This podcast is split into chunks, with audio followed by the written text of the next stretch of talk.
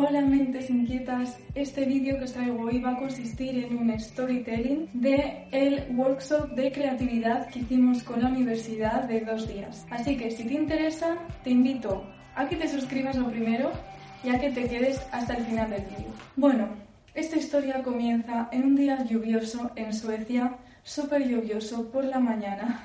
Hola mentes inquietas, abro este blog para contaros que vamos a hacer una excursión, vamos a estar a pasar una noche en otra ciudad y básicamente para estar al aire libre, coger inspiración y desarrollar tres conceptos de escultura.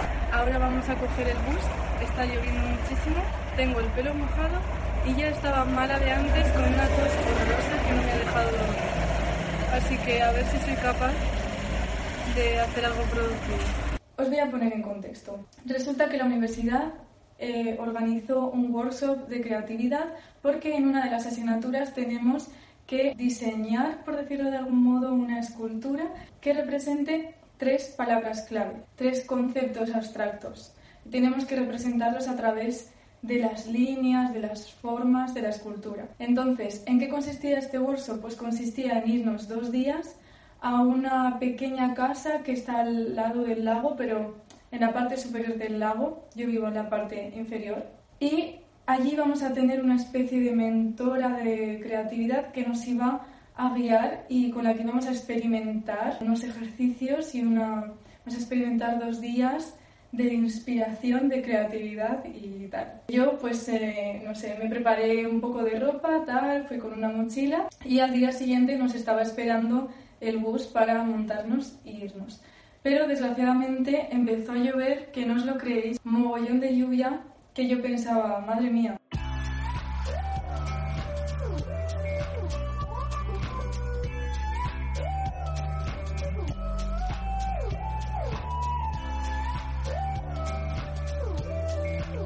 Porque una de, uno de los ejercicios que, que íbamos a hacer es dibujar y estar en, la naturaleza. En teoría íbamos a, ir a este sitio porque tiene una naturaleza increíble y allí es donde íbamos a encontrar la inspiración. Entonces imaginaos mi desilusión cuando ya a primera hora de la mañana no paraba de llover. Una vez que llegamos, la verdad es que flipé con el sitio.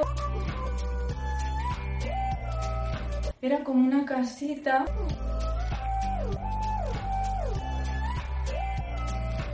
en medio del bosque, muy chula, muy bien decorada, como si fuera estilo rústico pero nórdico, no el rústico español. y lo primero que hicimos fue desayunar, nos preparaban la comida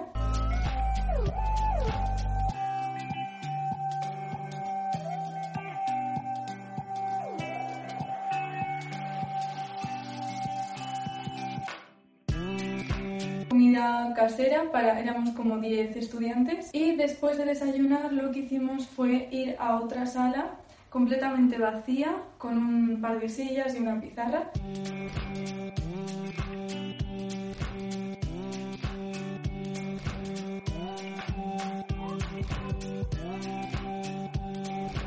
Conocimos a la mujer que nos iba a hacer este workshop, este taller, y nos explicó la primera tarea. La primera tarea consistió en coger un objeto de los muchos que había en una mesa, bastante extraños.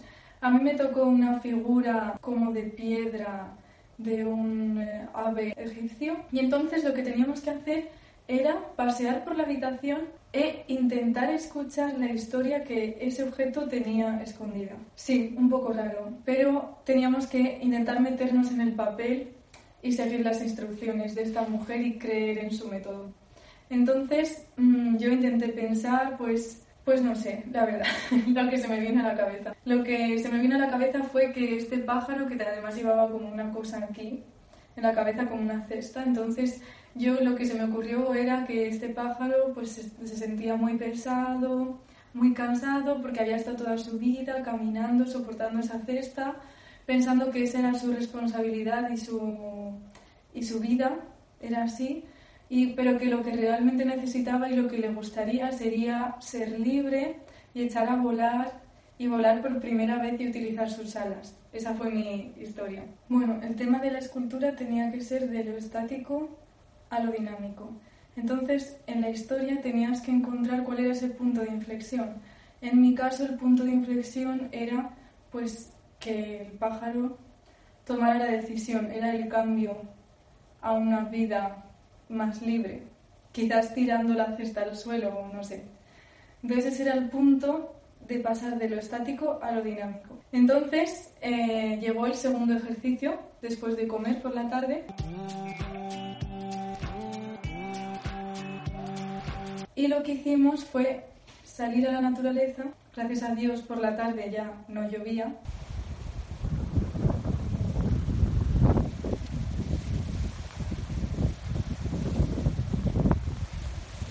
Estamos yendo por el bosque para hacer algunos sketches.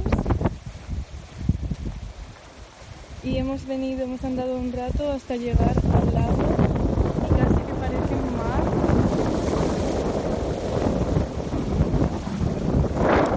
Porque aún así, si lloviera, nos hubieran hecho ir a la naturaleza igualmente, porque es que aquí les da igual que llueva, que nieva, les da igual. Ellos hacen su vida igualmente no cancelan planes por lluvia. Entonces, ¿en qué consistió el ejercicio de la tarde? Pues consistió en ir a la naturaleza, empezar a hacer bocetos de todo lo que nos llamaba la atención, de lo que veíamos, y empezar a anotar aquellas palabras que nos venían a la cabeza. El objetivo era encontrar las palabras clave que necesitábamos para nuestra escultura. Entonces, yo lo que hice fue ir directa al lago.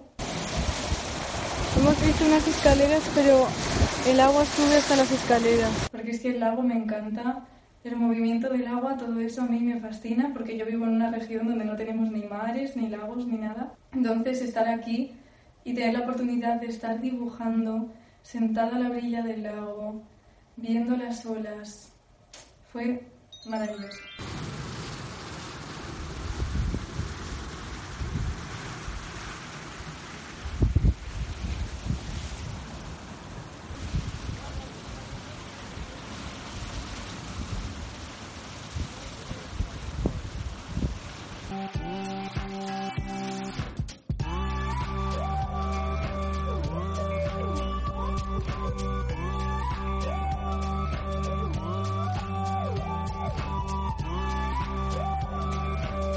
Y en lo que me fijé fue en las olas rompiendo con las rocas. Y palabras que me venían a la cabeza eran movimiento, ondulación, vibrante, palabras así, no más bien adjetivos. Luego cuando volvimos eh, tuvimos que pensar sobre estas palabras y al final los tres conceptos que englobaban lo que viene siendo las olas rompiendo con, con las rocas fueron eh, energía, porque las olas llevan mucha energía, todo lo que es movimiento, vibración, ondulación, al final se engloba en energía. Segundo, libertad, es lo que piensas libertad, porque eso es lo que me hacía sentir.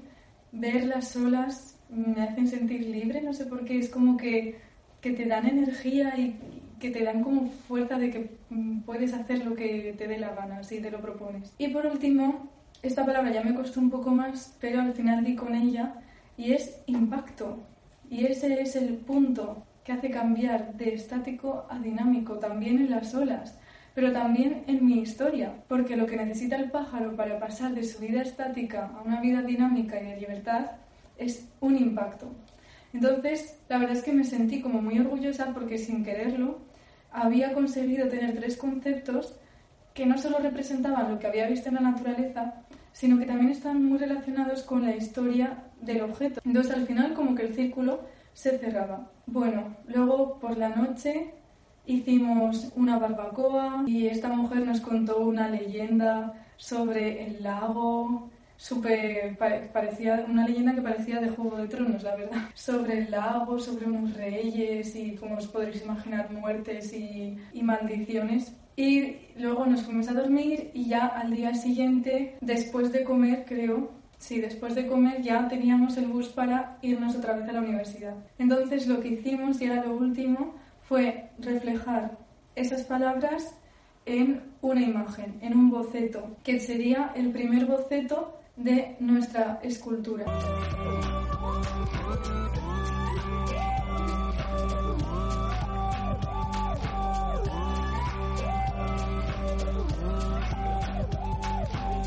Y yo lo que hice fue intentar simplificar el movimiento de las olas en figuras más simples, es decir, intentar abstraer la imagen que tenía y que dibujé de las olas rompiendo contra las rocas en algo mucho más abstracto, pero que, que al final transmitiera lo mismo. Esa era la idea.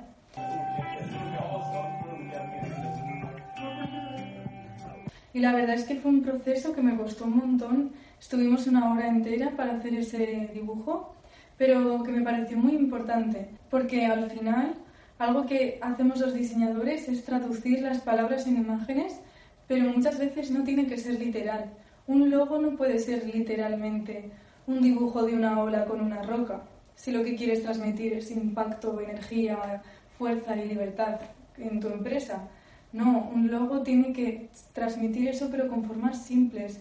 Tiene que, no puede ser algo evidente.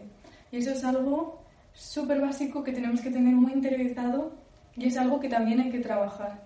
Entonces yo creo que esa parte la trabajamos y me pareció muy bien. Mientras que al principio estaba un poco escéptica sobre eso de tener que coger un objeto y, inventarte una historia, sí que es verdad que al final del workshop mi sensación fue de que me pareció interesante, sí que me pareció útil y me pareció una experiencia muy guay de vivir.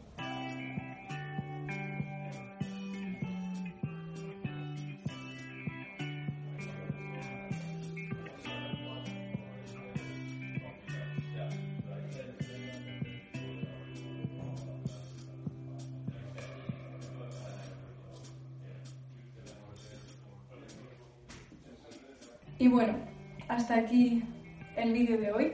Espero que os haya gustado este storytelling y me gustaría que me dejarais en los comentarios si vosotros alguna vez habéis hecho algún tipo de taller de creatividad o si os gustaría hacerlo. Y ya por último te invito a que te suscribas si te ha gustado este vídeo, que me des un like y ahora te dejaré con otros vídeos súper interesantes de diseño y de creatividad. Pero antes de irme os quiero decir, como digo siempre, que no dejéis de crear.